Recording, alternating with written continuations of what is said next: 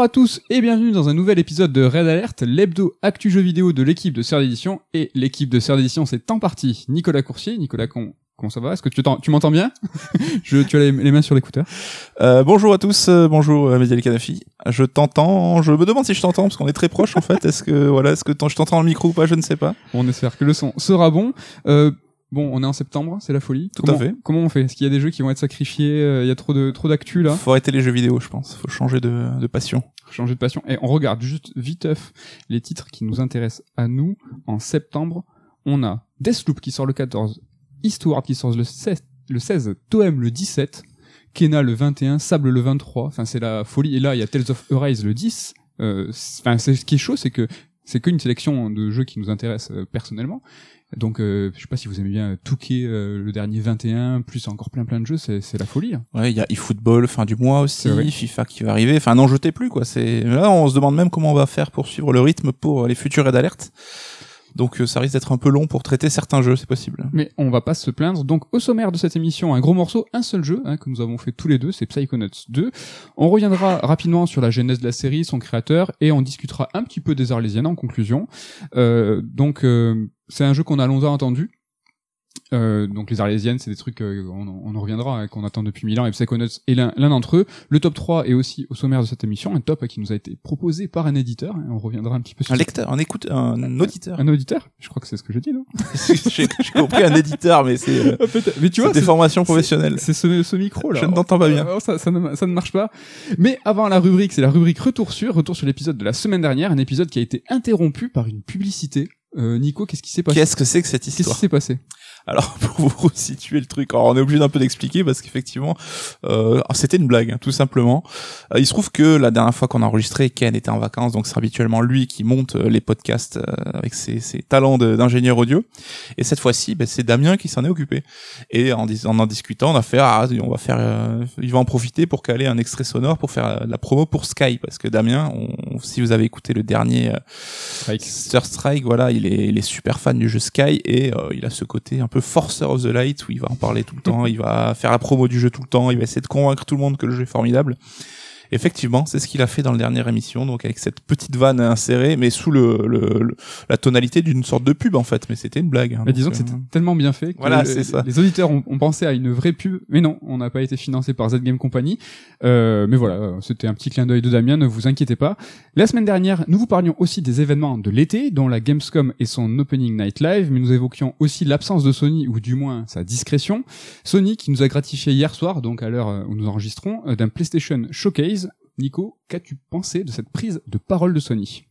Alors, euh, c'était une grosse prise de parole. On n'était pas sur un state of play, donc un peu plus léger. Donc là, on était dans la lignée des deux confs qu'ils ont fait l'an dernier, donc en juin et en septembre, et deux confs qui avaient été super lourdes et qui avaient vraiment lancé la carrière de la PS5 avec euh, avec envie, avec beaucoup d'annonces, beaucoup de gros jeux. Donc là, on se retrouvait sur une conf qui était quand même un ton en dessous de ces deux dernières mais qui était quand même très efficace. hein. On a eu quelques annonces, on a eu des jeux, beaucoup de jeux, hein, pas de blabla, c'est devenu la norme maintenant.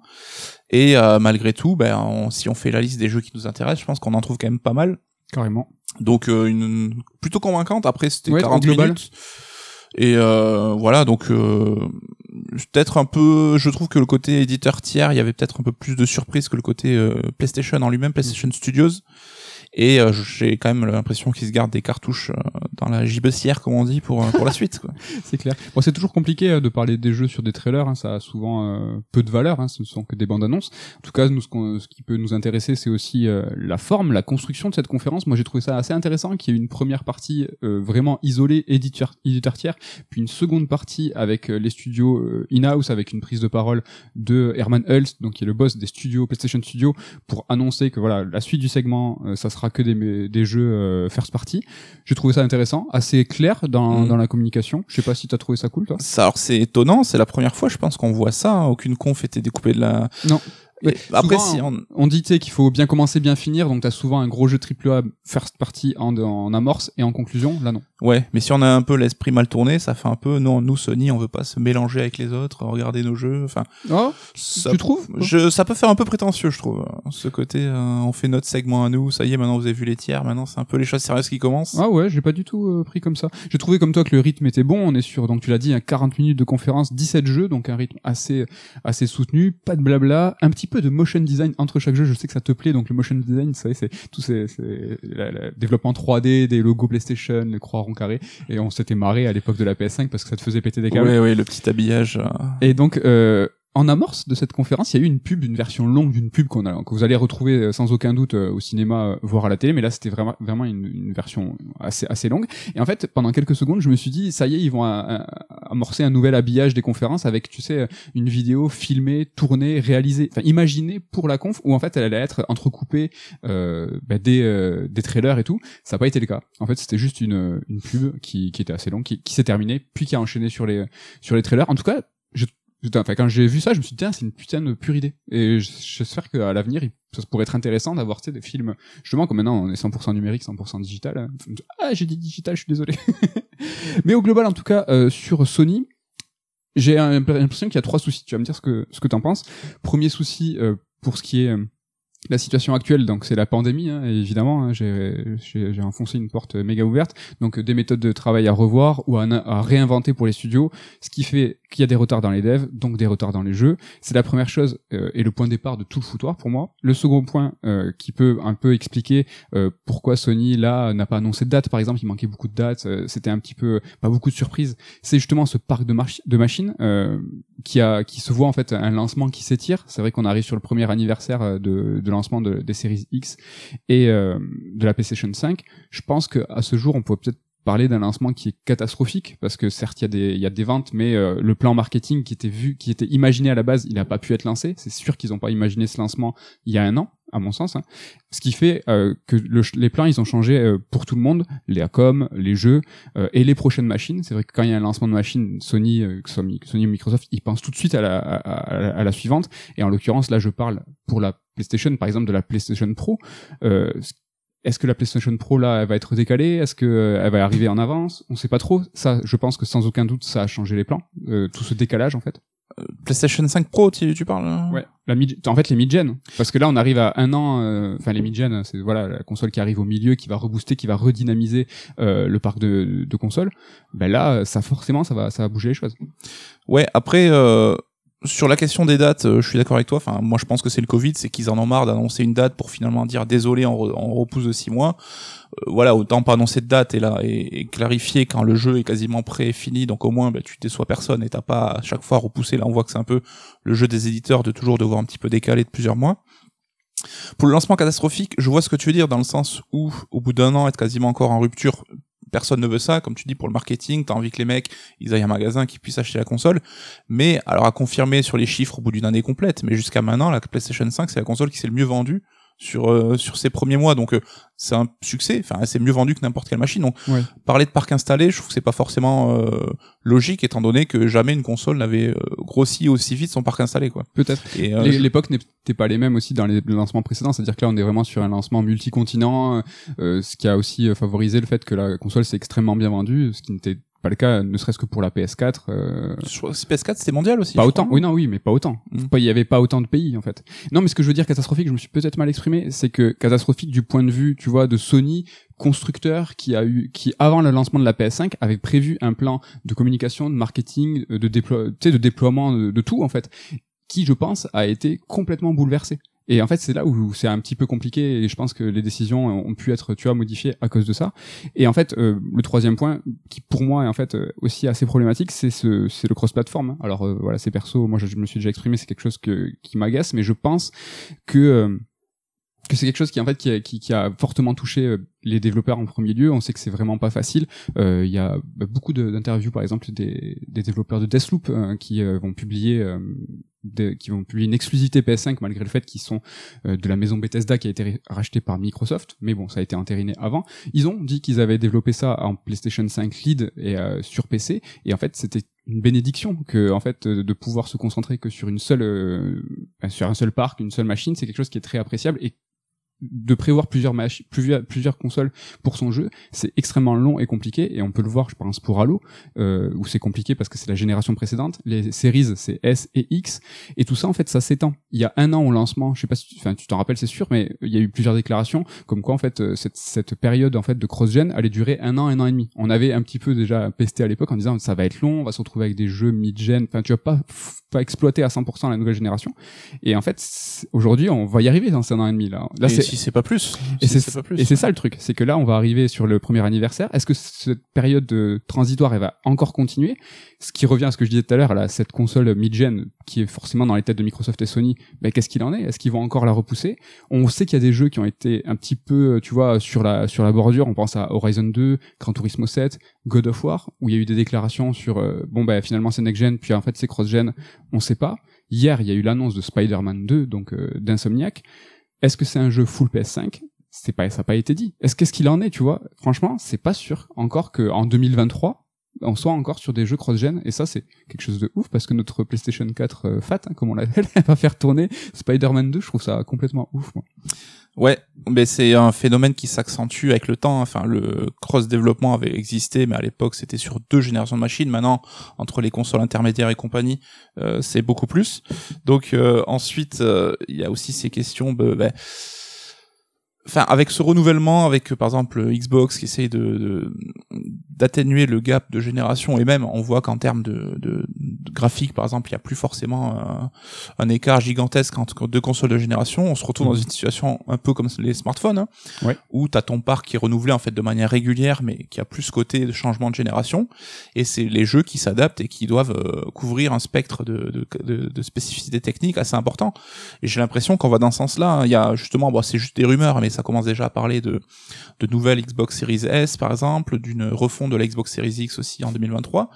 Non mais la nouvelle Series S en fait elle va devenir aussi puissante que la Series X. Enfin ça va être compliqué toutes ces histoires. Oui mais j'ai l'impression qu'en fait s'il faut c'était le but depuis le début et que Microsoft se voit déjà comme euh, les constructeurs de téléphones avec du matos tous les deux ans qui est renouvelé et vu que depuis le départ ils ont dit les développements seront cross-gen de base bah t'as plus cette idée d'avoir ton jeu optimisé pour ta console flagship, c'est juste avoir ton jeu qui tourne sur l'ensemble de tes supports. Et c'est vrai que là où on se moquait de Microsoft en disant que c'était une stratégie bizarre et que Sony allait faire l'inverse, bah finalement Sony a fait complètement la même chose. Sauf qu'au début, ils avaient un peu masqué, ils avancent un petit peu masqué là-dessus. Donc ouais, est-ce que euh, Spider-Man 2 2023, est-ce que ce sera un jeu PS5 exclu ou pas On n'a même pas la réponse et c'est pas forcément sûr et ça va dépendre aussi de l'évolution de la pandémie, comment ça se passe quoi. Ouais, carrément. Petit euh, point sur les jeux très rapides. Est-ce que toi il y a un jeu qui t'a marqué particulièrement? Si tu veux que je te fasse un petit topo rapidement, euh, on a eu du Gran Turismo 7, Force Forspoken, Uncharted Legacy of Six Collection, hein, donc il y a eu du remake, du remaster, God of War Ragnarok, Nico, il s'appelle Ragnarok. Rappelez-vous, il, m'a bolossé en direct. je me rappelle pas moi. Pas, parce que c'est en plus t'avais raison officiellement Sony avait dit mais Ragnarok c'est un nom de code il s'appelle pas forcément Ragnarok mais bah pour le coup, c'est le cas.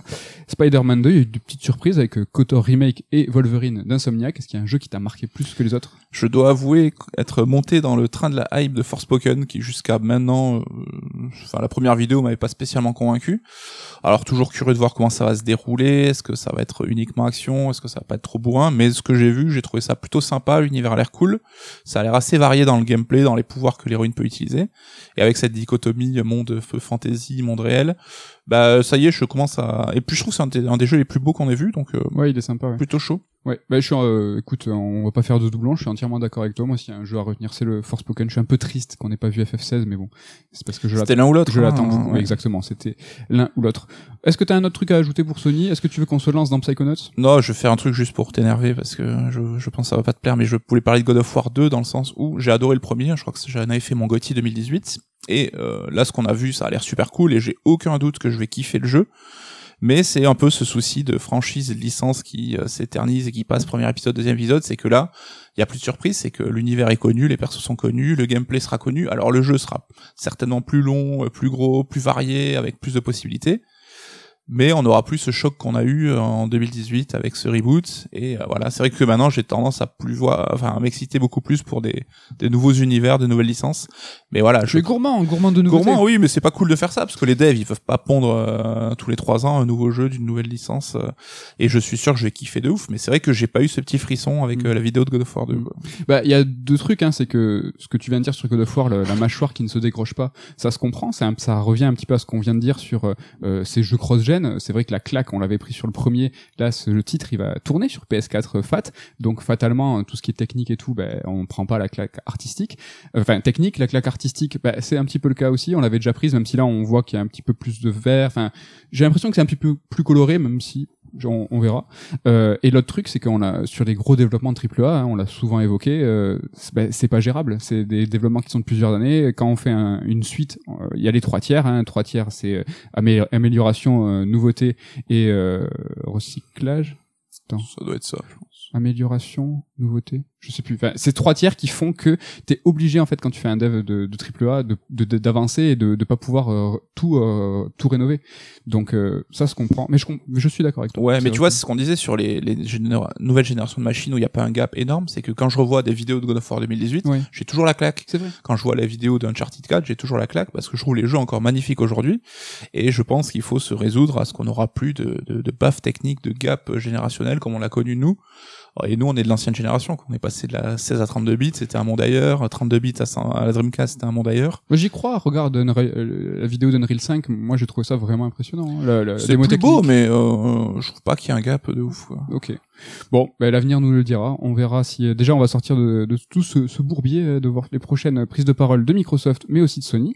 C'est l'heure de passer au gros morceau, hein, de parler de Psychonauts 2. Mais avant, on, vous en- on vous l'a annoncé, on va faire une petite remise en contexte rapidement, tout simplement parce que Psychonauts c'est un jeu qui est euh, incarné par une personne, un personnage, un- une personnalité qui est Tim Schafer. Tim Schafer, c'est qui? Ben à la base, hein, c'est un programmeur, euh, mais dont la passion c'est l'écriture. Donc euh, lui, il est, il aimait écrire du code, mais il aimait aussi écrire avec des mots. Donc euh, il a eu un parcours hein, qui est plutôt propre. hein. donc euh, après l'obtention de son diplôme en informatique, il est entré chez LucasArts, enfin chez Lucasfilm Games, qui est aujourd'hui LucasArts, et pour rédiger les, les dialogues de Monkey Island 1 et Monkey Island 2. Donc euh, truc cool hein, pour lui, c'est que ces deux passions euh, sont été réunies en un seul métier. Ça c'est quand même vachement stylé. Par la suite, euh, il, euh, a été impliqué, mais de façon un petit peu plus large, sur Maniac Mansion, donc un autre point and click euh, de légende. Il a fait bien le taf, il se fait remarquer, euh, il se verra confier euh, deux cartes blanches euh, pour deux créations à lui, qui sont Full Throttle et Grim Fandango, toujours des point and click, toujours des jeux de légende, euh, et il quittera en 2000 euh, LucasArts pour fonder Double Fine, le, la bio très très très très très rapide, mais pour voilà vous montrer un peu qui est ce Tim Schafer. Euh, toi, quand je te parle de Tim Schafer, Nico, ça t'évoque euh, une époque, ça t'évoque euh, une personne, tu vois son visage, on voit pas, on n'a pas tous les visages de tous les créateurs. Tim Schafer, oui quoi.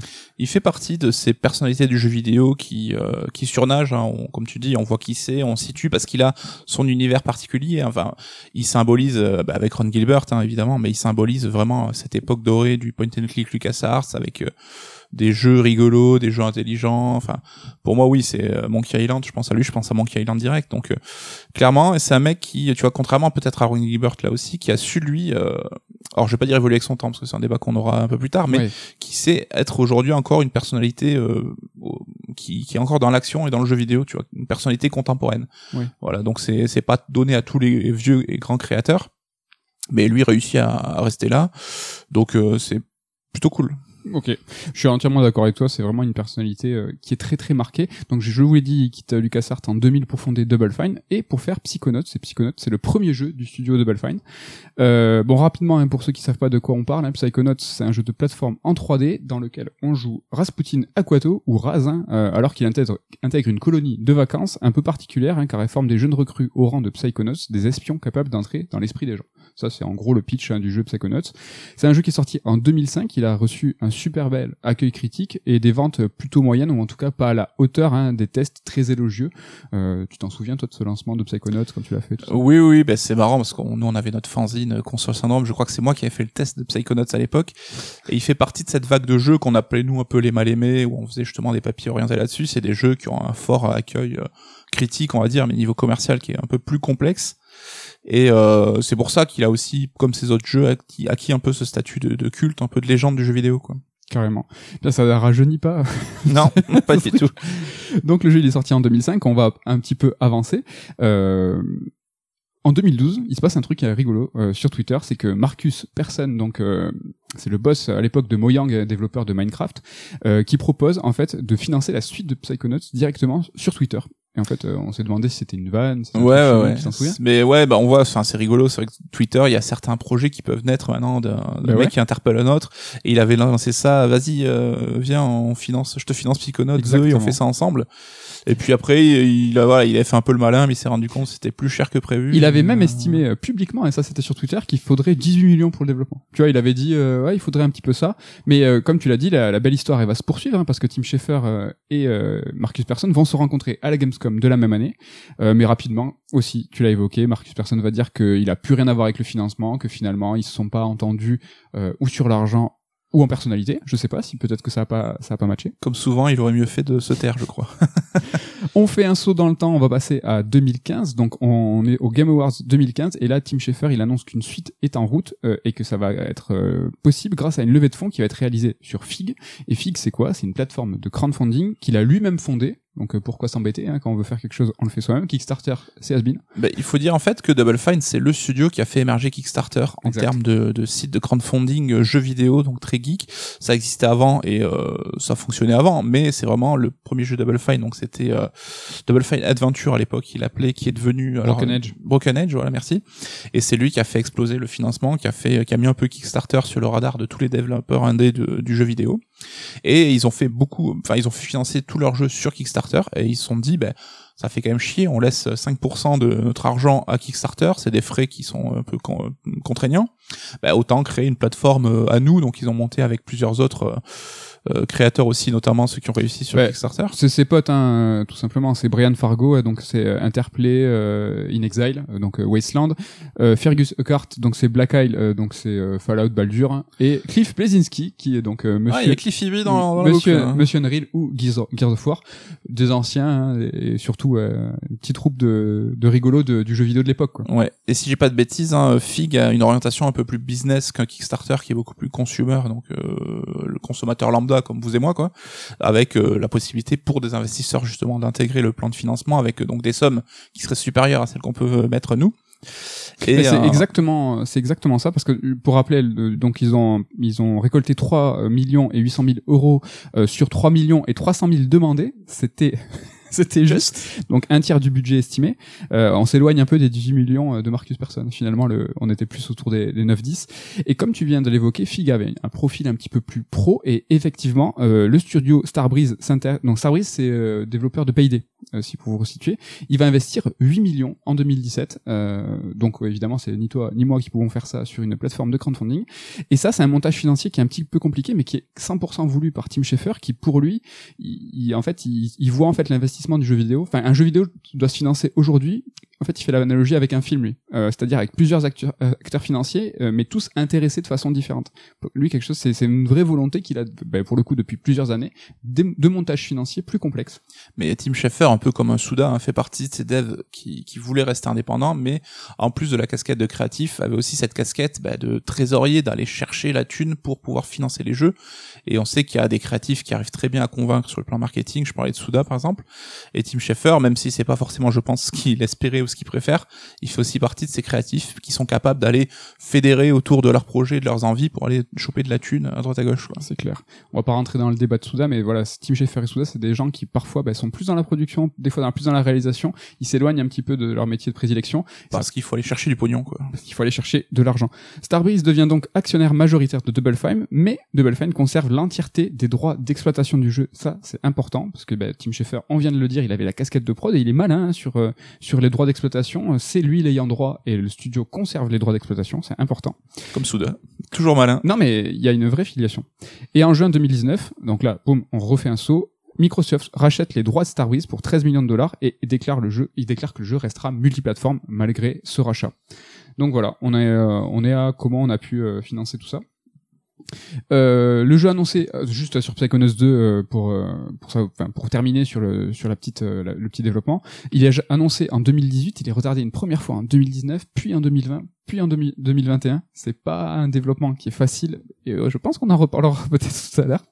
Et avant de passer à Psychonauts 2, petite mention sur Psychonauts in the Rhombus of Ruin. Alors je sais pas si je l'ai bien prononcé mais c'est un jeu qui prend place entre le 1 et le 2 qui est un jeu en vue subjective avec un gameplay se rapprochant du point and click, un jeu VR qui est sorti en 2017. Bon, j'ai pas eu l'occasion de le faire, mais euh, J'ai pas eu l'occasion non plus. il a l'air plutôt euh, plutôt plutôt solide. En tout cas, il a de, de, de bons retours. Euh, et voilà pour Psychonauts 2 euh, pour ce qui est du développement en, en lui-même. Ouais, donc tu en parlais, un premier épisode sorti en 2005 et euh, donc le second qui nous arrive aujourd'hui, 11 ans d'attente entre les deux. Psychonauts 2 était ce qu'on appelle dans le jargon une arlésienne hein, du jeu vidéo. Donc faut savoir l'arlésienne, c'est pas un terme spécifique au jeu vidéo, mais on l'emploie souvent dans notre média. Et euh, là, dans ce cas-là, on parle bien de jeux qui sont annoncés euh, et qui mettent du temps à sortir, hein, pas de suite fantasmée par les fans. hein, donc euh, ne me parlez pas d'un F0, même si j'attendrai une suite moi aussi. Oui, c'est pas pareil. Hein. c'est pas pareil, Non. exactement. Donc euh, parmi ces grandes arlésiennes du jeu vidéo, on peut en citer quelques-unes. Il y avait euh, Duck Nukem Forever, il y avait euh, Last Guardian, Final Fantasy XV ou Shenmue 3. Et euh, ce qui est rigolo, c'est que finalement, bah, tous ces jeux sont sortis, euh, bon gré mal gré, et après plus ou moins d'attente, euh, ils sont tous finis par voir le jour. Pour quel résultat, on verra que c'est un petit peu mitigé, et on peut se poser la question sur ces arlésiennes et sur ces jeux qui mettent euh, pas mal de temps à sortir de terre. Est-ce que c'est des jeux qui sont rétro-modernes Est-ce qu'ils sont développés seulement à l'intention des fans ou pour tout le monde? Et surtout, comment on peut les juger? C'est quand même quelque chose qui est assez compliqué. Est-ce qu'il faut les prendre euh, par le prisme euh, ben, justement d'un cadeau fait aux fans ou comme un jeu contemporain? Est-ce qu'ils sont pertinents aujourd'hui ou est-ce qu'ils sont anachroniques, anachroniques? Et Psychonauts, je trouve, va nous permettre d'aborder ce débat d'une manière un peu différente des autres jeux, mais on y reviendra à la fin de, de l'émission. Donc euh, Psychonauts, ça reste un jeu de plateforme 3D hein, qui est plutôt classique, articulé autour de plusieurs hubs. Donc euh, chaque hub pourra donner l'accès à plusieurs niveaux. Et là, je trouve que c'est la première baffe du jeu, c'est que chaque niveau, c'est un concept, une direction artistique, une idée. Et donc on va se balader un petit peu. Donc tu l'as dit, un, niveau correspond à un cerveau d'un protagoniste qu'on va visiter. Et on va devoir un petit peu bah, essayer de, régler les problèmes et de progresser dans l'histoire. Donc Psychonauts 2, euh, il est à l'image de Tim Schafer, on en parlait, et de son studio Double Fine, c'est quelqu'un qui est euh, gouailleur, qui est généreux, et qui a peu tendance aussi à partir un petit peu dans tous les sens. Donc euh, le jeu, il est foutraque et généreux, donc euh, foutraque, je dis ça dans un sens plutôt affectif, hein, pas tellement méchant. Plein d'inventivité. Ouais, et donc ça nous donne bah, ces niveaux qui sont euh, souvent brillants, mais peut-être un peu inégaux dans le- dans l'esprit. Je sais pas si tu vas me dire si t'es d'accord, mais euh, je trouve qu'on a des niveaux qui s'éternisent un petit peu, qui parfois en termes de rythme sont plus ou moins bien gérés. Euh, moi, je sais qu'il y a un ou deux niveaux que je vais vraiment garder en mémoire et que je me rappellerai euh, dans, dans ce Psychonauts 2. Qu'est-ce que t'en penses toi sur ces Ouais, épisodes Au niveau de la direction artistique, il y en a certains qui surnagent, hein, qui sont vraiment euh, exceptionnels et qu'on se souviendra dans, dans plusieurs années. Mais au global, je trouve que pour ce qui est de la singularité, de l'originalité, euh, de la proposition artistique, euh, moi je trouve que c'est vraiment, vraiment, vraiment complètement ouf là pour le coup. Donc euh, un truc, bah, je l'ai c'est un jeu de plateforme 3D, donc euh, c'est une expérience qui est, qui est assez balisée, assez connue, donc j'aurais pas tellement de choses à préciser sur le gameplay, mais quand même un truc qui était assez intéressant, c'est concernant le scénario, c'est que sous ces abords de jeux loufoques et de grosses blagues, hein, comme on pu les faire euh, Double Fine ou les jeux LucasArts, bah, le scénar, je trouve qu'il se veut assez intéressant. euh, assez profond et euh, là on va quand même enrichir hein, le background de la mythologie hein, de, des Psychonauts euh, de manière assez importante et euh, les sujets qu'on va voir abordés sont traités de manière assez pudique, assez juste et assez touchante, je trouve, et des sujets qui sont pas forcément toujours très rigolos. Bah franchement c'est clair. Euh, Il y a même, euh, j'ai l'impression, une rupture de ton. Euh, à partir du milieu du jeu, il y a le jeu qui, qui, qui bascule. Et je, je trouve que c'est super intéressant parce qu'il y a une vraie mélancolie qui se dégage. Et comme tu l'as dit, euh, des sujets qui sont assez sérieux et finalement qui sont abordés dans le fond de façon assez frontale. Euh, mais avec, euh, quand même, tu l'as évoqué, une certaine, une certaine subtilité. Quoi. Euh, tu parlais de mélancolie parce que c'est vrai que de manière assez euh, amusante, hein, le jeu va mettre en, scène des vieux, des personnages donc qui sont issus d'une autre époque et que le héros du jeu, Rasputin, va devoir un petit peu réunir. Euh, donc c'est les fondateurs en fait de l'ordre des Psychonauts. Euh, Raz, il nous sert un petit peu de, de lien avec cette, euh, ce, ce monde qu'on n'a pas connu. Et Raz, c'est un enfant, hein, je crois qu'il a 10 ans. Et ce qui est cool, c'est que il quitte pas forcément les seconds niveaux de, de, de lecture qu'on a Ouais. dans les niveaux ou dans les, dans les dialogues entre les personnages. Et donc c'est un petit peu lui notre porte d'entrée euh, dans, dans cet épisode-là. Donc il y a cette approche très fraîche et très Ouais. euh, naturelle. Moi qui porte le regard en fait euh, du joueur. Quoi. Ouais. Et donc euh, ces traitements euh, de des personnages alors je dis vieux hein, je suis pas c'est pas insultant bah c'est quelque chose qui est assez rare dans les jeux vidéo hein. on parlait Metal Gear Solid 4 avec son Snake ce Snake moustachu les derniers Assassin's Creed de Ezio les dernières séries d'Ezio, c'est vrai. Mais euh, il y a quand même ce côté mélancolique parce que ça revient bah, sur justement les erreurs qui ont pu être commises par le passé et euh, les regrets qu'on peut éprouver. Mais à partir du moment, il y a aussi bah, ces personnages-là qui vont se dire, ok, ces erreurs-là, comment je peux les, les, les, réparer, comment je peux avancer? Et donc malgré tout, et malgré cette mélancolie, il y a quand même, je trouve que l'espoir, ça reste un petit peu la thématique la plus fondamentale. quoi. C'est un petit peu comment régler les problèmes, comment s'en sortir, et surtout, il y a encore de l'avenir pour tout le monde. quoi. Carrément. Ou comment vivre avec. Moi, j'ai vraiment euh, comment, tu vois, assimiler et puis se dire que le regard vers le passé, vers le passé quand on arrive à un certain âge, il est inévitable, mais que fatalement on a tous fait des erreurs et qu'il faut quand même euh, avancer et que comme tu l'as dit, euh, Raz c'est un jeu, c'est un enfant et que c'est eux qui sont aussi porteurs de cet espoir. Non, franchement, moi j'ai j'ai eu comme toi, j'ai bloqué sur euh, ce thème de la vieillesse. Je sais pas si je ça sonne péjoratif, non, hein, mais, c'est pas, du tout le cas. Hein. C'est que on, a l'occasion de découvrir la genèse des Psychonauts, donc du, rang de ces espions de l'esprit, les Psychonauts. Et en fait, euh, c'est un groupe de six personnes, et c'est des vieux, c'est des vieilles personnes. Aujourd'hui, quand dans Psychonauts 2, on les c'est des vieilles personnes. Et c'est en fait, c'est des vieilles personnes, mais c'est des vieux héros. C'est vraiment, ils, ont leur statut. Quand on se balade dans le monde, ils sont vraiment euh, portés euh, vraiment comme des, comme des, comme des héros, quoi. Mhm. Et ils ont eu glorifié, quoi. Ils ont eu leur gloire d'antan. Hein. Ouais. Et je me suis demandé, en fait, si Schaeffer, il a pas un regard porté vers le passé. qui est finalement assez lisible assez touchant. Et est-ce qu'en fait Schaeffer il a pas une nostalgie d'une autre époque? Est-ce que ce groupe tu vois de vieux héros c'est les fondateurs du Psychonauts est-ce qu'il représente pas tu vois un groupe de devs qu'il a pu avoir lui tu sais de cette belle époque du développement? J'ai parlé tout à l'heure tu sais des fondateurs de Fig que sont Brian Fargo euh, Fergus Urquhart tout ça. Euh, c'était ses potes. Est-ce qu'il se voit pas comme les fondateurs des Psychonauts et tu vois et ce regard porté qui est touchant en fait il porte un regard sur lui sur le team Schaeffer de de LucasArts le team Schaeffer qui a lancé Fig. Je sais pas j'avais ce, cette impression qu'il avait un truc à dire là-dessus. Ouais ben c'est vrai que lui il a connu je pense qu'il nous dirait une, un âge d'or hein, du jeu vidéo où à l'époque chez Lucas bah, il se marrait tout était permis ils étaient libres et c'était euh, un chancre de la créativité et je pense que sans parler forcément de nostalgie ou de regret, il, a, il garde cette, cette, cette époque-là dans sa mémoire euh, avec une certaine tendresse. Et euh, du coup, effectivement, c'est mais c'est quelqu'un qui a su euh, quand même évoluer et perdurer aujourd'hui dans le développement, mais peut-être qu'effectivement, il peut avoir ce regard un peu rétrospectif. Mais comme je l'ai dit, sans forcément que du côté c'était mieux avant, je regrette. Enfin, la situation aujourd'hui, non Aujourd'hui, ça reste cool. Aujourd'hui, ça reste intéressant. Il y a encore des choses à faire. Il y a encore des choses à proposer. C'est pas du tout amer. Si ce qu'on raconte, hein, c'est avéré, c'est que si vraiment il a un regard porté sur le passé, il est plus euh, euh, touchant que, que, acide quoi. Il veut pas du tout euh, il est pas il a pas le venin quoi pas du tout. Et d'ailleurs Tim Schafer est crédité comme seul scénariste hein, sur le jeu donc c'est pour ça qu'on se permet aussi ce genre d'analogie. Parce que entre ce Psychonauts 1 et 2 on s'attendait justement à un passage de relais hein, qui est un peu habituel dans les jeux vidéo envers euh, la génération des Psychonauts actuels et une nouvelle vague. Et cette nouvelle vague on voit qu'il y a un petit peu un groupe d'agents un petit peu des, des, copains de classe de Raz hein, mais qui restent quand même en retrait et qu'on pourrait peut-être imaginer comme les héros d'un Psychonauts 3 le passage de relais serait fait quoi ah ouais, c'est ouais, c'est vrai, j'ai pas du tout pensé, ça c'est possible. Parce que dans Psychonauts 1 aussi, t'as tout un groupe en fait euh, qui avec Raz, euh, certains se moquent de lui, certains le soutiennent, certains qu'on retrouve aussi dans le 2. Euh, et si tu me permets, comme tu parlais du passage de relais, en tout cas entre Psychonauts 1 et Psychonauts 2, il y a quelque chose qui est assez euh, frontal aussi, c'est que c'est une suite dans le premier sens du terme. C'est une vraie suite. le jeu prend à la seconde où le 1 se termine. Et ça, c'est vrai au niveau du scénario. C'est vrai aussi au niveau du gameplay. ce qui peut être cool parce que tu te retrouves tout de suite avec tous tes pouvoirs, euh, toutes tes possibilités. Euh, scénaristiquement, ça suit le premier épisode, mais il y a beaucoup de choses en fait à assimiler d'un coup. Si vous arrivez à Psychonauts 2, vous allez vous retrouver avec euh, beaucoup bah, de notions de gameplay à avoir, mais aussi tout un univers à absorber. C'est vrai que ça contribue, enfin, ça contribue à enrichir ce monde-là parce que tout est chelou en fait dans les Psychonauts.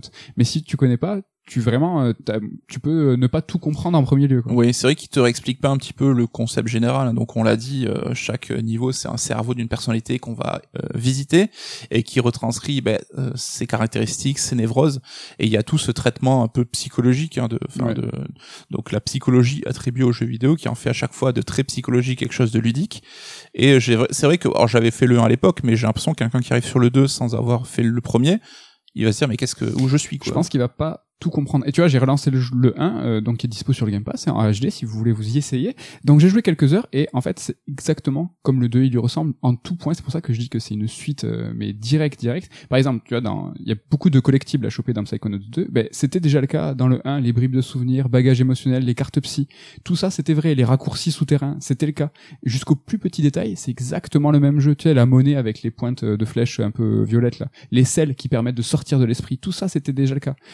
Construction, le level design, c'était la même chose. Et en fait, Dès le premier épisode, tu parlais du principe d'aller dans l'esprit, c'était aussi le cas. Donc tu visites euh, des mondes mentaux qui sont complètement ouf, un principe qui est complètement génial parce qu'il permettait, euh, il permettait tout. C'est encore le cas euh, dans le 2, mais c'est un petit peu un petit peu modernisé. Et vraiment c'est euh, j'ai eu du mal à mettre le doigt sur qu'est-ce qui fait que tu vois le c'est exactement comme Psychonauts 1 mais en plus moderne. Il y a un petit peu de qualité de vie dans les menus par exemple tu vois. Euh, on échange un système de vie dans le premier et là c'est un système de respawn plus classique quand on meurt. En fait ils ont su ils ont su moderniser sans dénaturer sans dénaturer mais sans révolutionner. Euh, franchement le jeu il garde les fondations qui sont datées mais qui font pas dater. Je sais pas si tu vois ce que je veux dire mais c'est rare là vraiment j'ai du mal à vraiment à, déco- à décomposer le jeu à me dire bah, ça ils l'ont changé ça c'est plus moderne. C'est c'est hélas exactement comme le 1 mais manette en main pas une seconde je me suis dit pff, euh, là je joue à un jeu qui a 15 ans c'est Mm. bizarre hein? Je trouve ça bizarre moi. Ouais, mais euh, c'est ce que je me permettrai de développer peut-être dans la partie sur les arlésiennes où on essaiera justement de comprendre ce mécanisme-là et c'est vrai que c'est pas évident de, de, de l'analyser. en tout cas pour ce qui est la différence avec le Psychonauts 1 il y a une chose qui a changé qui m'a assez marqué moi c'est que la, VF euh, était présente dans le premier Psychonauts Et qui était excellente en plus. C'était Donald Renew hein, qui fait absolument tous les Ah ouais? voix de tous les héros, dont Sora, Kingdom Hearts, etc., Spider-Man, euh, Peter Parker. C'est lui qui faisait Raz. ouais. Ce qui est marrant, c'est que les inscriptions euh, in-game, donc euh, toutes les indications, les panneaux et tout, sont localisés en français, donc là-dessus, il n'y a pas de souci. Donc ça a demandé quand même un budget, je pense, euh, conséquent. Mais effectivement, on a que la, VO et qui reste quand même super. Mais c'est vrai que sur un jeu qui est aussi bavard, avec autant de références, de blagues et tout, parfois, c'est un peu compliqué de suivre et tout, parce que ça parle aussi en argot avec des expressions un peu compliquées, mais je pense qu'on perd un tout petit peu quand même, c'est un petit un poil dommage. Donc on l'a dit, bah, le jeu, on va enchaîner les niveaux, donc euh, chaque niveau qui cherche un peu à retranscrire les étapes psychologiques du personnage. Euh, Il y a de la plateforme, il y a beaucoup de recherches à la manière de ces jeux de plateforme 3D qui sont qui ont émergé après Mario 64. Euh, des collectibles, alors moi j'avoue c'est un petit peu euh, quelque chose qui m'a saoulé, tu le sais. Je sais que toi ça c'est ton grand plaisir, mais moi c'est, je trouve qu'il y en a un peu trop partout tout le temps, et parfois même à deux mètres d'écart on trouve deux collectibles. Euh, moi j'ai quand même un petit reproche sur le level design où je trouve qu'il est pas toujours très euh, en naturel, on va dire. C'est vrai que tout le taf dans le level design consiste aussi à t'aiguiller, à savoir quoi faire, où regarder, où aller. Je trouve qu'il y a certains niveaux qui sont très clairs, très euh, fluides et euh, voilà pour le coup souvent les plus linéaires, mais dès que t'es sur les zones un petit peu plus ouvertes, donc comme les hubs, je trouve que c'est pas forcément toujours bien balisé. Et parfois, tu comprends pas tout de suite où tu vas aller. Toi, tu me disais que ça n'avait pas forcément été un problème pour toi, donc je pensais un peu à la discrétion de chacun. Non, ça, c'est vrai que j'ai pas eu de soucis. C'est vrai que c'est très, euh, c'est extrêmement riche. Donc, euh, où porter le regard, euh, où savoir, euh, savoir où aller, c'est peut-être pas forcément évident euh, tout le temps. Tu m'as parlé d'un cas très précis où en fait il va falloir aller derrière un bureau pour que l'histoire se poursuive. C'est vrai que c'est pas forcément évident, mais au, global en fait, j'ai vraiment l'impression que c'est un jeu qui va inviter à, l'exploration et donc chaque recoin du jeu mérite d'être visité justement pour tous ces collectibles.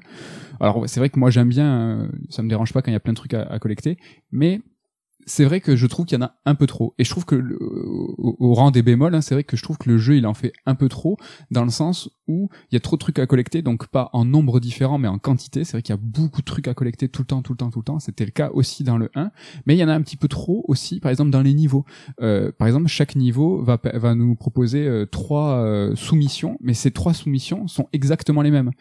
Je trouve que ça aurait été intéressant, tu vois, d'avoir que que, que deux, pas trois. Mm. Les boss euh, aussi, par exemple, ont trois séquences. Et c'est trois séquences qui sont assez similaires. Pourquoi pas Pourquoi en faire trois Ne serait deux, ça serait euh, vachement mieux. Et en fait, c'est, j'ai l'impression cette euh, cette générosité qui là lui a fait défaut. Et je le comparais à It Takes Two, donc un jeu excellent de début d'année qui est un petit peu dans, on va dire dans le même genre, dans le platformer euh, 3D, aventure, d'exploration. Mais en fait, It Take Two, il avait un rythme qui était génial, qui perdait jamais en, en, en cadence, et en fait, il avait une certaine forme de, de, de perfection dans le rythme. Là où, où euh, Psychonauts 2, je trouve, va parfois, mais c'est c'est infime, hein, c'est Mm. juste, ah mais pourquoi euh, on me redemande de le faire encore une fois, encore une petite fois. C'est trop dommage. Ouais, ouais, je suis d'accord et je l'ai ressenti aussi quand je disais que je trouvais certains niveaux un peu trop longs, des combats de boss un peu trop longs. C'est ce côté généreux, type Schaeffer, il veut en mettre, il veut en donner, il donne, il donne, il donne. Et parfois, il gagnerait peut-être à se canaliser un petit peu plus, à écrémer un poil euh, ses, idées et donc son, son concept, ses game design.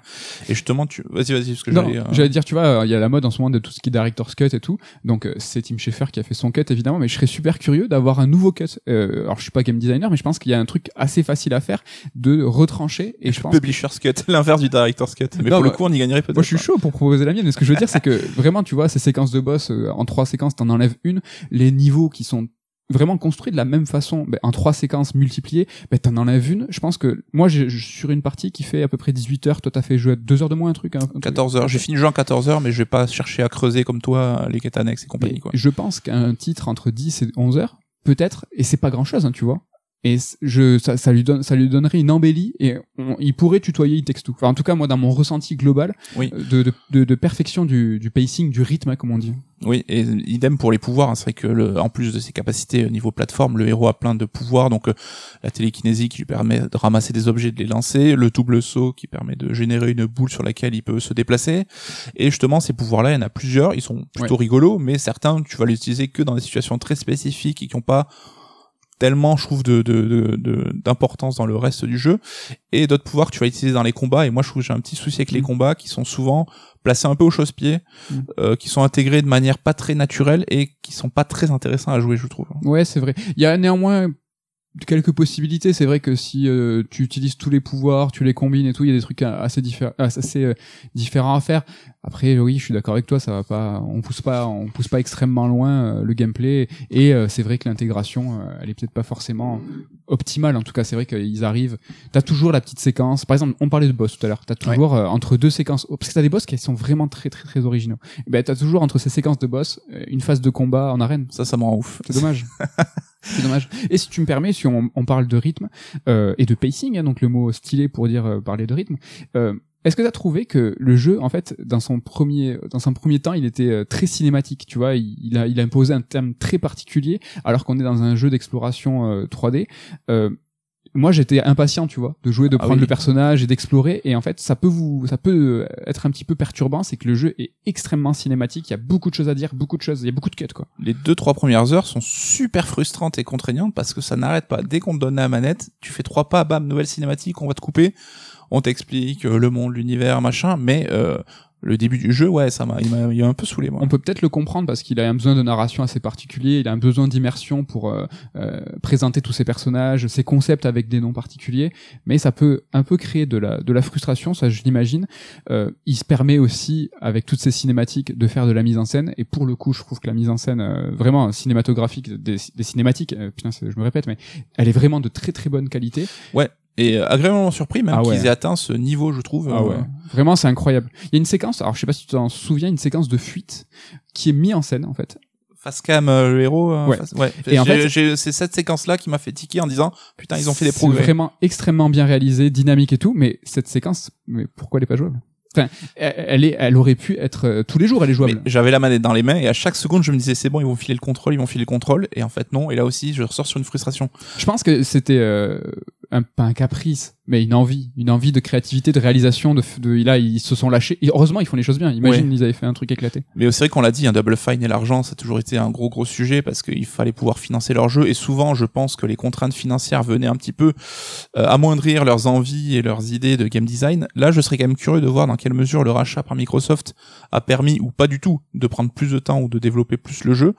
Euh, pour ce qui est des boss déjà, euh, dans le dans le avant que Microsoft euh, finance, rachète Starbreeze, il devait les séquences de boss étaient absentes. Et ah, c'est grâce à Microsoft que les séquences de boss ont pu revenir et ils je pense qu'ils les ont tirées du coup. Fait... parce qu'il y a eu c'est quand même un gros morceau. Et c'est vrai qu'on l'a pas dit mais le jeu est magnifique. Alors non pas techniquement, euh, non, on y a joué sur Series X tous les deux mais non pas techniquement qu'il éclate tout, ça reste assez simple hein. Il existe un patch Series X et PC que non pas ceux qui jouent sur PlayStation. Je trouve techniquement c'est chouette, c'est très Mais techniquement c'est super joli, la DA elle est canon, ça fait vraiment, ben, on le dit tout le temps, c'est un peu éculé, mais c'est un peu euh, ce côté Pixar du jeu vidéo. Et surtout, c'est très propre, il n'y a pas de bugs et c'est très très bien fini. Là aussi, je me demande s'ils ont pas pu avoir un peu plus de mois pour peaufiner le jeu. Enfin, là aussi, je les attendais pas à ce niveau en termes de, de, niveau technique carré comme ça, quoi. Bah, les jeux de Tim Schafer sont euh, tout le temps euh, au plus carré. C'est vrai que Tim Schafer, en fait, il est connu comme un créateur, tu vois, qui a voulu s'extraire du processus de création dans lequel il y a un éditeur. Il aime pas ça, il aime pas, il aime pas les gens qui sont au-dessus de lui, qui vont lui dire quoi faire, comment faire et avec euh, quel euh, retard euh, on lui accorde ou pas. Mais c'est vrai que la plupart des jeux qu'il a fait, il y a eu des retards, ils sont pas tout le temps propres. Il y a eu des gestions de jeux qui sont assez compliquées. On se rappelle de Brutal Legend par exemple avec Electronic Arts. Donc pour rappel, hein, c'était un jeu qui était initialement euh, Brutal Legend hein, qui était initialement édité par Vivendi, mais pas de chance, le jeu s'est retrouvé au milieu de la fusion entre Activision et Blizzard, Blizzard appartenant à Vivendi. Et EA, EA il va il va rentrer dans la danse, mettre de la thune, ça part en tribunal, Activision. Enfin, tu vois, il a pas de chance, mais ce que je veux dire, c'est que il a pas de chance, mais c'est aussi son tempérament de vouloir s'extraire de ce, format-là. Et en fait, à chaque fois, c'est des problèmes, c'est le bordel. Et là, tous les deux, on a eu le même réflexe quand il y a eu ce rachat de Microsoft. Donc, euh, c'était à la même période euh, d'Inexile, Brian Fargo qui lui a dit, vas-y, t'inquiète, ça va bien se passer. Mais on est content. On a tous les deux été contents de se dire, franchement, ce mec, mais il a besoin d'un cadre. Déjà, est-ce que la finance, ça l'intéresse, tu vois, foncièrement? Je suis même pas sûr, oui. Et, c'est important, tu vois, d'avoir de la production, d'avoir quelqu'un qui va te dire, ben là, non, tu vas trop loin, et puis là, ton jeu, il faut le sortir, et puis etc., etc. Il n'y a pas que des, des, aspects négatifs, tu vois. Ben, au contraire, même, c'est qu'il, je pense qu'il peut profiter de plus de thunes que s'il était en, en autonomie, en autarcie. ça, c'est clair. et c'est justement un homme, un mec qui a besoin, un développeur qui a besoin de, d'argent pour retranscrire ses visions qui sont souvent originales, un peu barrées, et qui méritent du, du travail. Enfin, là, les concepts artistes sur les niveaux, je veux même pas imaginer le nombre de, dessins qu'ils ont sortis parce que c'est ouf quoi. C'est clair. C'est clair. Eh, on a même pas parlé, mais euh, c'est un jeu qui est euh, à mourir de rire, je pense. Euh, tu vois, c'est qu'on a même pas évoqué, ça reste quand même un jeu qui est super la, la force du jeu, quoi. L'humour dans les jeux vidéo, au global, c'est pas quelque chose qui est assez commun. Moi, je me souviens pas de fois où je me suis tapé une barre, mais le genre humoristique dans le jeu vidéo, c'est quand même quelque chose qui est assez rare. Et pour le coup, Tim Schafer se caractérise aussi par ça, parce que la plupart de ses jeux sont euh, au minimum euh, cocasse. Enfin, en tout cas, ils sont tout le temps euh, sur ce versant-là de, de l'humour. Je pense que, enfin, je sais pas, Brutal Legend qui était et avait énormément enfin avec Jack Black et tout enfin c'était des bars. Stacking qui était un petit peu rigolo. Psychonauts évidemment. Des jeux qui étaient un petit peu marrants je trouve ouais mais justement moi le premier Psychonauts c'est un des jeux dont je me souviens le plus et qui avec certaines vannes qui m'avaient fait marrer un Lunator et compagnie je sais pas ça parlera à ceux qui ont fait le jeu. Et ce qui est cool c'est que on retrouve ce cet aspect là c'est jamais des grosses marades ou des fous rires, mais mm. c'est un esprit, c'est euh, toujours ce petit côté un peu caustique, ce petit côté un peu sale gosse, ce qui est cool. Et euh, là où c'est positif, ce qu'on disait en début de chronique, c'est que là aussi, euh, Tim Schafer, bah, c'est plus, il a plus 20 ans, il a mûri, il a grandi, et euh, il, il, réussit à teinter ce scénario, ce côté loufoque, bah, d'une vraie réflexion, de, de, quelque chose de vrai, et qui s'est joué sur les émotions, quoi. Quelque chose de touchant. Alors, Tim Schafer, il est américain, il est pas du tout anglais, mais j'ai l'impression que son humour, il fait un peu Monty Python. Alors j'y connais rien en Monty Python, je suis désolé, c'est vraiment un blasphème, je suis, navré. Mais même ce côté, euh, tout à l'heure on parlait de des vieux héros, ses potes Brian Fargo, euh, l'ancien temps, la belle époque. Monty Python sonne pour moi euh, comme tu vois un humour un petit peu passé. Et ce groupe de, de mecs qui font des blagues et qui sont en décalage. Alors c'était un humour très british, très particulier. Je l'ai dit, Tim Schafer est américain, mais je sais pas, il a ce truc. J'ai l'impression que tous ces jeux ou en tout cas une grande majorité, sont teintés de cet humour que tu ne peux pas désigner, tu peux pas un peu caractériser, mais ouais, c'est du Tim Schafer, quoi. C'est un petit peu décalé, quoi. Ouais, ouais, ouais. Et je pense, bah, on l'a dit, c'est l'école du Cassars. Hein. Il est arrivé euh, sous les l'aile de Ron Gilbert, qui était un peu le boss à l'époque et qui avait lui aussi euh, mis en place cette culture bah, de la blague, de l'humour, parfois absurde, parfois plus profond. Culture de la blague, c'est bien. c'est bien. avec Dave Grossman, c'était un peu le le trio qui a permis à Monkey Island euh, d'acquérir euh, cette réputation avec ses dialogues, ce duel d'insultes, on s'en rappellera. C'est clair. Et comme euh, Gilbert aussi, bah, Schaeffer et Grossman sont partis un peu évangéliser dans leur nouveau studio, dans leur nouvelle structure, pour créer des jeux un petit peu à leur image et propager un petit peu cette parole. Et c'est vrai qu'on en manque de ces jeux, de ces personnalités. Il y en a pas assez dans le jeu vidéo, quoi. Ouais, ça c'est clair. En tout cas, des, des gens qui sont là pour mettre euh, l'humour en premier euh, au premier plan. Euh, c'est vrai que il y a quelque chose qui est, qui est, très personnel. La bande son, j'en profite pour en caler parce que Psychonauts premier du nom, c'était aussi une, bande son qui était incroyable. Donc c'est Peter McConnell, donc c'est le pote de Tim Schafer hein, qui est sur la BO de tous ces jeux, de tous ces gros jeux en tout cas. Et euh, ouais, cette de Psychonauts 2 est incroyable, incroyable. Elle est incroyable parce qu'elle est euh, de qualité, mais elle est surtout variée. Donc on l'a dit, chaque niveau c'est une expérience, une euh, direction artistique particulière des idées, et chaque euh, bande son va s'adapter. Donc on peut avoir, je sais pas moi, celle du Hub, elle m'a fait penser à du Spielberg, enfin du John Williams pour. ça sonne un peu comme les Goonies ou quoi, j'en sais rien. Enfin, Tana qui sont très jazzy justement sur ce côté improvisation dans un niveau qui est dédié. Enfin à chaque fois ça s'adapte, c'est varié et c'est de qualité quoi. Ouais. Et tu disais que Tim Schafer avec euh, une personnalité forte et que on en manque. Il y a par exemple Kojima qui a un, souci avec tout ce qui est générique, il met son nom partout et tout. Bah Tim Schafer, il a aussi un truc avec générique. Tu l'as évoqué tout à l'heure, il est crédité seul à l'écriture et c'est la première ligne du générique de fin. Donc c'est à l'écriture Tim Schafer. Il est pas du tout crédité en tant que game director et tout de suite après cette mention de scénariste, on va dire pour Tim Schafer, eh ben c'est tout le département artistique, euh, les concepts artistes, euh, tout ce qui est art en fait. Et c'est hyper étonnant. Il avait fait pareil sur Psychonauts 1 où en fait euh, il s'était même pas crédité en premier, il avait dérouler tout ce qui était euh, acteur, euh, tout ce qui était euh, doubleur et tout. Et après, c'est après deux minutes de générique qu'il y a l'équipe de Double Fine qui était créditée. Là, c'est une façon pour lui, de, à chaque fois, pour chaque jeu peut-être, de mettre en avant le département ou en fait ce qu'il avait voulu, ce qui est porté au nu. Et là, enfin moi, ça m'a ultra choqué quoi. Enfin, ça m'a choqué dans le bon sens du terme, tu vois. C'est déjà Tim Schafer, pas game director. Et après, enfin, les concept artistes, ils arrivent tout de suite. Donc t'as le directeur artistique, boum, concept artiste. Et concept artiste, ouais, les concept art, c'est très très important. Oui, et je pense que on sait que, enfin, Tim Schafer, c'est tout ce qu'il a toujours rêvé, c'est euh, des jeux faits par des artistes. Euh, sans entrave, sans personne pour te dire non, ça j'ai pas le budget ou son nom, cette blague tu devrais pas la mettre. Je pense que encore une fois, hein, c'est Lucas Arts, hein, il a évolué dans ce dans ce créneau-là où les artistes justement étaient valorisés, notamment par George Lucas, qui choisissait de les mettre en avant et de leur donner euh, un peu, de leur ouvrir un petit peu le chéquier. Et ben c'est cool qu'il veuille reproduire ce que lui a toujours rêvé au sein de son studio, au sein de sa structure et bah, le passage des ans n'a pas altéré cette volonté et c'est en ça que Tip Schaeffer bah, il fait du bien aux jeux vidéo et c'est une personnalité qu'on aime ou pas ses jeux bah, qui est euh, inclassable et qui est essentiel quoi. Ouais, ouais. l'humour évidemment mais l'humour dans ses jeux et l'humour dans la com. C'est vrai que tous les studios quand ils ont annoncé le rachat de Microsoft, ils l'ont fait à leur façon. Quand Tim Schafer fait une annonce pour dire qu'il a racheté Microsoft, il fait des il fait des vannes, il fait des vannes, il fait une, vidéo quand il a fait euh, c'était à l'époque du Kickstarter ou de Fig, il se filmait au milieu des billets, enfin il se mettait en scène en train de se moucher avec des billets. Enfin, alors que justement, enfin, la posture de l'artiste, elle est toujours délicate parce que cette euh, relation à l'argent, euh, t'as toujours ces gens qui vont dire non mais l'argent c'est ça qui entrave euh, justement la créativité. Combien de fois on a vu euh, des groupes de musique où quand ils commencent à être connus les mecs dire ah non mais c'est devenu nul maintenant c'est mainstream. Mm. et lui il a pas il n'a jamais euh, il a toujours assumé ce besoin enfin ce besoin d'argent pour bah justement faire son travail. Et alors sans dire qu'il aime l'argent mais ce côté ben il faut de l'argent. Et quand j'ai de l'argent pour faire mes projets je suis content. Et j'aime bien ce côté là assumé parce qu'on aurait pu vite dire ah ouais super les rebelles du jeu vidéo en fait ben Microsoft vous êtes vous êtes acheté par Microsoft. C'est bon vous êtes des vendus quoi. Et tout le monde l'a compris, c'est juste lui qui l'assume. Avoir de l'argent dans le jeu vidéo, dans la production, c'est être libre. Et c'est pas le contraire en fait. C'est euh, être libre de pouvoir développer le jeu que tu veux dans le cadre que tu veux, tout simplement. C'est beau. Oui, c'est beau. écoute, écoute-moi. Avant de finir sur les Arlésiennes, est-ce qu'on ferait pas un petit top 3 qu'on a oublié? Bah, Écoute, euh, je n'en pouvais plus d'attendre.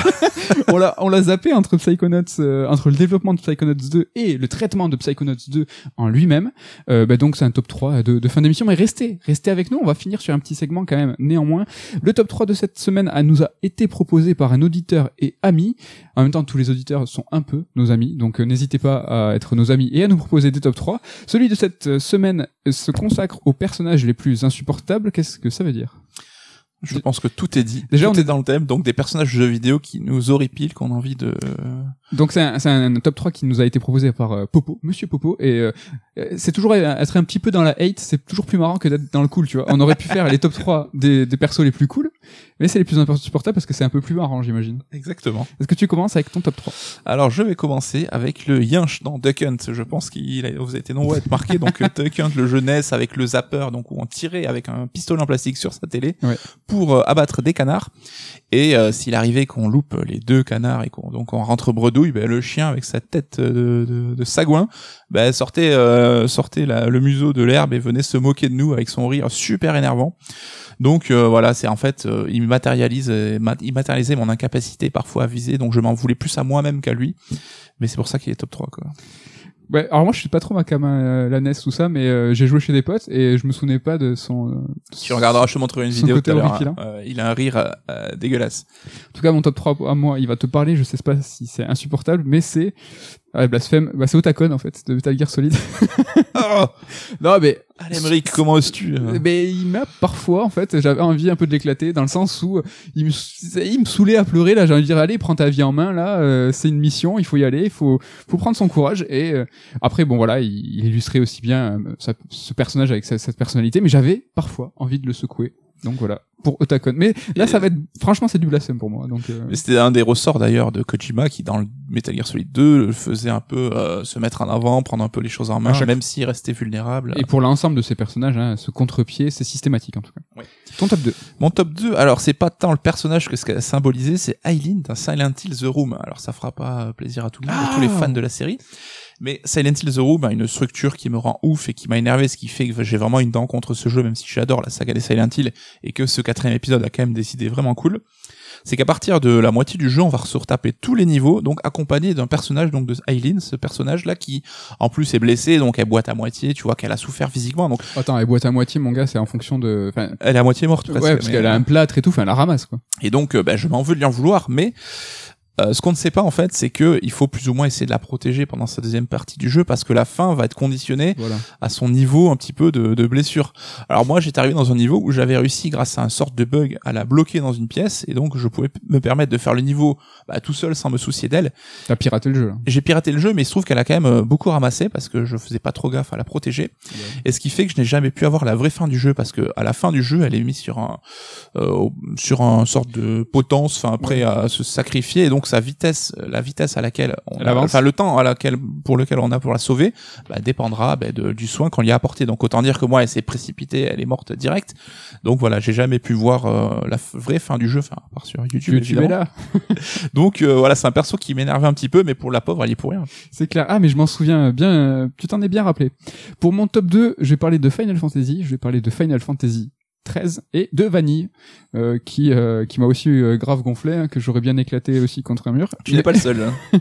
Après pour la défendre un peu, c'est que j'adore la fin de FF13 et elle c'est en grande partie grâce à Vanille donc un petit peu de un petit peu de pardon hein, sur sur ce personnage mais elle, elle incarne une certaine forme d'archétype et qui dit archétype dit clicheton et c'est un petit peu c'est un petit peu un petit peu dérangeant c'est vrai que FF13 aussi euh, bouscule certains archétypes et de l'avoir au milieu elle euh, avec euh, tout ça ça m'a un petit peu dérangé oui c'est le perso kawaii moe jap qui s'exprime avec le ton un peu grinçant la voix très aiguë et qui ouais. et quand t'as Lightning à côté tu fais oh voilà, c'est ça, c'est ça qu'on veut. Allez, ton top 1. Est-ce qu'on a le même? Alors écoute, je c'est pas impossible parce que le jeu est revenu dans l'actu récemment, mais c'est Faye dans Skyward Sword.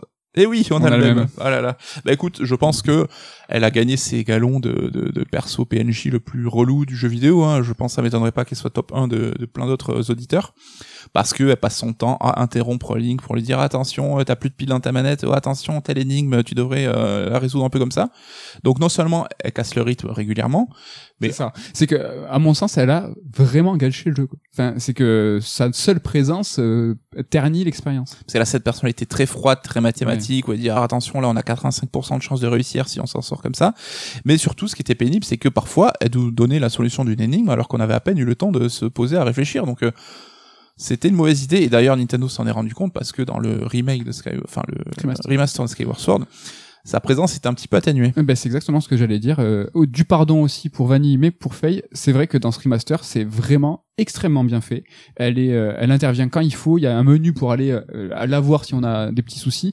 Franchement, 100% pardonné. Mais bon, elle restera dans l'histoire comme la plus euh, insupportable. J'allais dire autre chose.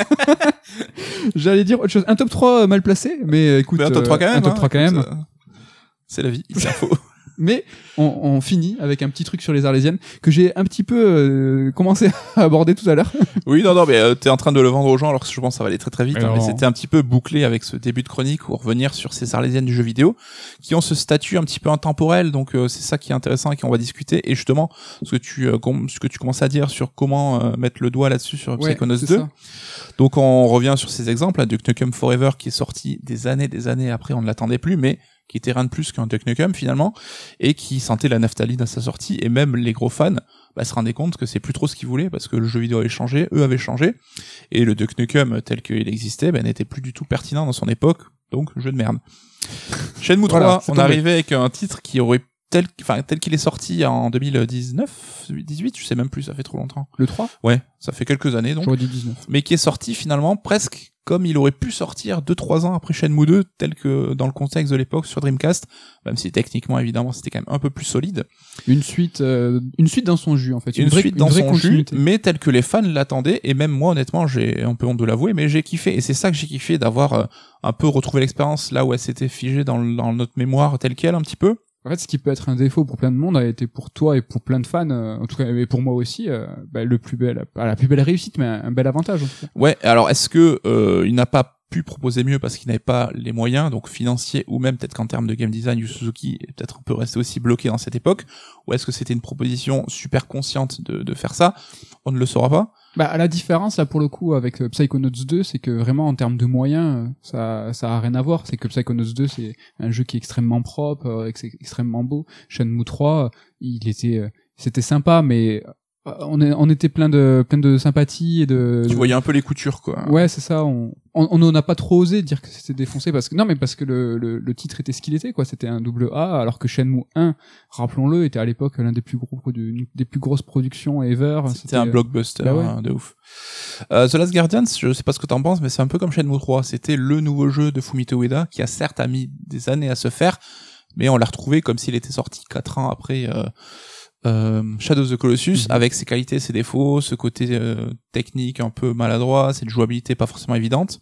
Ce qui fait, je pense, qu'il a aussi, il a frustré pas mal de gens. Et euh, pour moi, au final, voilà, c'est pour ça aussi ce qui fait que Ico reste la meilleure expérience de la team, euh, de la team pour moi. C'était quelque chose qui était solide, The Last Guardian, parce que c'était quelque chose qui était euh, propre à Ueda dans son message. Donc euh, on attendait de Ueda quelque chose qui était fort émotionnellement, avec euh, un concept de jeu euh, marqué. La technique était pas importante pour lui, ne l'a jamais été. C'est vrai que c'est sorti, on aurait pu avoir l'impression que c'était tout de suite après Shadow of the Colossus. Mais de toute façon, Arlésienne, c'est dans la définition. Enfin, il y a un temps tellement long qui est passé entre l'annonce et la sortie que de toute façon, il y a un anachronisme. C'est pas, c'est inévitable. Forcément, et donc tu parlais FF15 aussi, beaucoup de temps entre l'annonce et la sortie. Euh, beaucoup de ces années ont servi, ont tenté, ont servi à tenter de rattraper un petit peu son époque pour faire de FF15 le blockbuster RPG next-gen que tout le monde attendait pour lui. Et son développement chaotique, bah, il a engendré trop de stigmates, ce qui fait que on a vu certains aspects où il représentait ce fameux JRPG next-gen tel qu'on Ouais. l'imaginait, mais il y a plein d'autres aspects où on s'est dit non, il l'est pas, il, Ouais. il échoue sur sur d'autres sujets quoi. FF15 c'est un poil différent dans le sens où euh, sur les autres jeux que tu as cités, c'est vrai qu'il y a un temps qui s'est dilué entre l'annonce et la sortie, un monde du jeu vidéo qui a, qui a, qui a avancé et un jeu qui sort tel quel en fait, comme il aurait pu l'être à l'époque. Sur FF15, c'est un problème problématique industrielle où en fait c'est le JRPG dans son ensemble qui était euh, qui est plus dans son époque et c'est presque il se retrouve avec un problème comme nous on a aujourd'hui avec l'écologie, c'est-à-dire que aujourd'hui on sait pas où on va avec la planète et on espère que dans quelques années euh, il y a une révolution technologique qui va nous permettre d'avancer, mais cette révolution technologique on la connaît pas. Mm. Ben quand ils ont lancé FF15, c'était pareil, c'est qu'ils font aujourd'hui FF15, nos ambitions elles rentrent pas, ça rentre pas dans la console, ça rentre pas dans le budget, et sûrement avec la next gen ou machin ça va rentrer. C'est tout est très très bien expliqué dans dans nos ouvrages, hein, c'est important de le préciser. c'est une pub et elle est vraie celle-là. mais et là, en fait, c'est que la révolution technologique, elle est jamais arrivée. Et le jeu est sorti, et ça rentre pas. C'est que le JRPG tel qu'on l'entend et tel qu'on l'imaginait, ben, rentre pas dans un, dans une expérience contemporaine. Et c'est- ouais, c'est ça qui, pro- qui, qui, qui, est qui était chaud, quoi. pour. Ouais, et c'est là où aussi Tales of Arise euh, se pose en cas intéressant, et on vous en parlera plus euh, quand on aura pu l'essayer, mais qui est, est-ce qu'il sait pas lui, ce qui sera ce porte-étendard du JRPG du, de la nouvelle époque Ne me fais pas être ce mec-là. Attends, FF7 Remake l'a fait avant, et c'était une arlésienne aussi. C'est vrai, c'est vrai. Et il a su être un, carrément, tu un le JRPG triple A, contemporain et efficace, mais qui a su remodeler. C'est-à-dire que FF7 Remake par 2, lui, lui a une grosse pression. Est-ce que, est-ce que lui, comment, comment ça va se passer avec ce, ce monde plus ouvert, hein, pas, je dis pas monde ouvert, mais comment il va se confronter aux attentes? C'est vrai que là, on était sur Midgar, quelque chose qui était plus linéaire. À voir. Mais FF7 Remake a au moins montré qu'on pouvait faire du JRPG triple A, 2D, qui défonce tout, et euh, qui était solide. Tu fais bien de le rappeler. On en arrive donc à Psychonauts 2, donc euh, euh, tu le disais, euh, tu retrouves les mêmes marqueurs, le même gameplay qu'à l'époque, mais pour Mm. une raison un peu bizarre, bah, tu te dis que ça reste pertinent aujourd'hui, que c'est pas anachronique. Est-ce que c'est pas tout simplement parce que l'approche de la plateforme 3D en fait n'a pas trop changé depuis sa création? Ouais, c'est pas faux. Regarde, euh, prenons par exemple Ratchet Clank Rift Apart qui est sorti il y a pas longtemps. On en, vous en parle dans un Red Alert et je crois qu'on a un peu ce constat de se dire que bah, finalement ça a pas trop trop évolué et qu'il y a euh, il y a un support technique, un vernis qui nous fait dire que franchement ça passe aux yeux. Ben si dans la manette en main ça passe. Et c'est un peu pareil avec Psychonauts, euh, Psychonauts 2 à la différence des Arlésiennes que tu as citées hormis FF7 remake évidemment, il est pas, il est pas brinque-ballant ce Psychonauts 2. Il est propre, il est carré, il y a pas de bugs, ça, ça tout, c'est nickel. Et c'est vrai qu'un écrin plutôt, euh, tu vois, satisfaisant, franchement, euh, c'est pas négligeable. C'est vrai que on parlait tout à l'heure Duke Nukem, Shenmue 3, euh, The Last Guardian, c'était pas, c'était pas net en fait. Et ce qui fait que c'est peut-être l'un des arguments qui, qui, qui me fait dire que ça passe. Mais Ouais. gameplay manette en main, je te jure, hein, j'arrive pas à savoir. hein. Qu'est-ce qui fait que euh, je trouve, je le trouve pas daté. Il est daté, mais je le trouve pas daté. Après, je pense que c'est aussi euh, la chance du jeu de plateforme, hein, qui est un genre orienté sur le côté ludique à 100% et qui est juste là sur le côté bah, sauter sur des objets, euh, machin, c'est rigolo, c'est fun de base. c'est vrai. c'est con dit comme ça, tu Ouais, vois, ouais. mais t'es dans une démarche en fait qui sera amusant, bah, comme euh, je sais pas, jouer au bilboquet euh, au XVIe siècle, comme aujourd'hui, ça reste ludique, ça reste rigolo. Ça a pas, euh, tu- personne n'a changé les règles du jeu du bilboquet, mais ça reste ludique de par sa simple proposition euh, de Ouais, game ouais. design en fait. Ouais. Et je pense qu'il a ce côté-là. Et tu l'as dit, l'emballage, le soin graphique, artistique, il permet en plus bah, de, de rester pertinent. Donc si le gameplay reste pertinent plus l'emballage au-dessus, bah, t'as un jeu qui en fait tu peux conseiller à tous les joueurs d'aujourd'hui. Et C'est- en ça qui fait sa force aussi et qui le rend aujourd'hui tout aussi pertinent qu'il pouvait l'être à l'époque. Quoi. Psy- Psychonauts a pour lui, à la différence peut-être de Ratchet Clank euh, Rift Apart, donc euh, dernier épisode en date de, de la saga Ratchet Clank, de proposer néanmoins, tu vois, un scénario, on l'a dit tout à l'heure, euh, sympa, mais moi je le trouve un peu ambitieux, tu vois. Alors c'est pas c'est pas complexe, hein, ne vous attendez pas à twist et mais c'est quelque chose qui est solide, un scénario qui a quelque chose à dire et couplé à au gameplay de ludique, simplement ludique du, du platformer, ben, fait qu'il est, il devient assez intemporel. Et Psychonauts premier du nom avait avait ça aussi, mais c'était un peu amoindri. Il y avait il y avait une vraie volonté de parler des- de certaines euh, euh, pathologies, tu vois, je sais pas trop. euh, névroses, névroses, ouais. psychologiques. Ça c'était chouette. Il y avait une vraie volonté, euh, quelque chose. Il y a- un vrai sous-texte. Mais là, au-delà du sous-texte, parce qu'il y a toujours ce, ce versant-là, il est toujours euh, réel dans Psychonauts 2, mais il a un truc à dire dans son dans son scénario et il le met super bien en scène. Bah, ce qui fait que tout ça mis en mis l'un dans l'autre, bah, Psychonauts 2, bah, c'est trop bien. Est-ce que c'est pas justement, tu as dit, ce propos, c'est la marque des grands jeux et tu mentionnais euh, Ratchet Clank, je ne triche pas, c'est écrit, je te le montre. Je voulais terminer en te mettant on the spot. Vas-y. Bah, Psychonauts 2 ou Ratchet Clank, dans un monde où euh, t'as toutes les consoles et t'as les moyens d'acheter les deux jeux, bah, lequel est-ce que tu conseilles? Alors, j'avoue, j'ai réfléchi, c'est pas évident. Je te jure, c'est pas, je te, c'est, c'est ouf, c'est que, mais c'est pas, je vais pas dire ça a pas grand chose à voir, mais j'ai pas le, j'ai pas le même, euh, la même satisfaction à jouer aux deux. C'est vrai que il y en a un qui est plus, alors Psychonauts 2 qui est vraiment euh, l'immersion dans un monde complètement singulier dans lequel en fait tu vas être euh, amené dans un scénario assez profond avec des vraies émotions qui va te faire traverser des trucs vraiment cool. Tout l'aspect collectibles, moi je le trouve un petit peu outrancier, tu vois, ça fait un peu trop. Et Ratchet Clank, lui, il est 100% dans, dans ce que tu disais tout à l'heure, tu sais, le ludisme euh, primaire. Mm. Et ouais, alors dans le genre du sous, dans le sous-genre du jeu de plateforme, euh, ils sont quand même à deux extrêmes. hein. Donc je sais pas, je sais pas te répondre. Je suis désolé. Moi, je dirais que Ratchet, c'est quand même le côté blockbuster, voilà. Il y a du budget, techniquement, euh, ça arrache, c'est beau, c'est Mm. vraiment... euh, Mais euh, Psychonauts 2, il a cette, euh, cette âme en plus, cette petite valeur euh, qui fait que... Après, c'est... Lequel est le meilleur, c'est un débat, mais lequel je conseillerais, c'est encore peut-être plus compliqué, parce que j'aurais peut-être plus tendance à conseiller Ratchet pour son côté justement accessible et Ouais. sans prise de tête et machin. Là où Psychonauts 2, je le conseillerais peut-être plus à des vieux joueurs ou pas forcément à des jeunes sur le côté platformer, ce qui est un peu paradoxal, mais c'est une question compliquée. Attention, il y a un trigger warning au début de Psychonauts 2 sur les dents. Si vous... Ah, Alors le premier niveau est dégueu, hein. c'est vrai qu'il y a des dents partout. mais c'est vrai qu'il y a des dents partout. Non mais c'est vrai que pour des est-ce que pour des jeunes Psychonauts 2 il serait conseillable? Je sais pas. Je sais pas, je, je sais pas si déjà il y a tellement de sous-textes qui, cap- qui leur passeraient euh, mais à des milieux de Oui, mais à la manière de Raz, et je trouve que ça crée une sorte Ouais, d'identification rigolote, quoi. un, comme un bon Pixar, tu veux dire Exactement. Non, c'est vrai. Mais attends, euh, Ratchet Clank aussi, c'est un bon Pixar. Mais c'est pas le, c'est pas les mêmes. C'est pas les mêmes. C'est pas les mêmes. C'est comme Suda et, Suda et Soda, mais ça, vous en saurez plus, euh, je pense, vers la fin du mois quand on vous parlera de No More Heroes 3 dans un épisode EX. Euh, il est temps de faire un petit peu le, le menu, hein, le sommaire de ce qui va arriver dans les semaines à venir. Semaine prochaine, encore un raid alerte. L'hebdo. Est-ce que tu sais de quoi tu vas nous parler? C'est compliqué, là. Ouais, non, Il y a beaucoup de jeux, pas. mais- Troisième émission de la saison, déjà, je ne sais plus. Je vais voir, ouais, pour Allez. essayer peut-être pas que de faire des critiques de jeux aussi, à voir. Il y a je plein- sais pas du c'est vrai qu'il y a plein de choses, il y a plein de choses. Moi, je pense que, je sais pas si je me le garde pour le, le strike avec l'équipe, mais peut-être vous parler de Tormented Souls, euh, un titre euh, d'horreur euh, référencé euh, Resident Evil Silent Hill de l'époque euh, régressif, on va dire.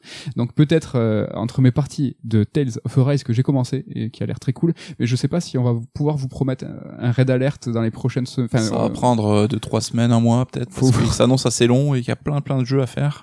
faut voir la semaine prochaine on vous réserve néanmoins une euh, émission une série d'émissions dans laquelle voilà on reçoit un auteur donc c'est Ludovic hein, qui fait partie quand même de la team et donc c'est pas sur D- c'est pas sur SMT mais bien DDS c'est mercredi 15 la veille du de la sortie de notre livre sur Shin Megami Tensei rédigé par euh, l'invité de l'émission à savoir Ludovic Castro donc euh, auteur et membre de CERD voilà pour la semaine prochaine un raid alert un CERD d'émission je pense qu'on est plutôt pas mal Ouais, on fait des émissions un peu plus courtes là cette saison, c'est c'est cool. C'est cool, c'est cool, ça fait plaisir, ça nous prend une heure. Bon, on espère que vous kiffez toujours autant. Merci pour votre fidélité. Merci pour tous vos retours, c'est vraiment cool. L'occasion pour nous de faire la bise à Ludo, à Damien, euh, attends, Ludo, Damien Et Ken, et Ken. on est que 5 hein, On est, je sais jamais combien on est. Bisous à toute l'équipe. Euh, L'occasion de vous remercier à vous encore une fois et vous dire à la semaine prochaine. Bye bye.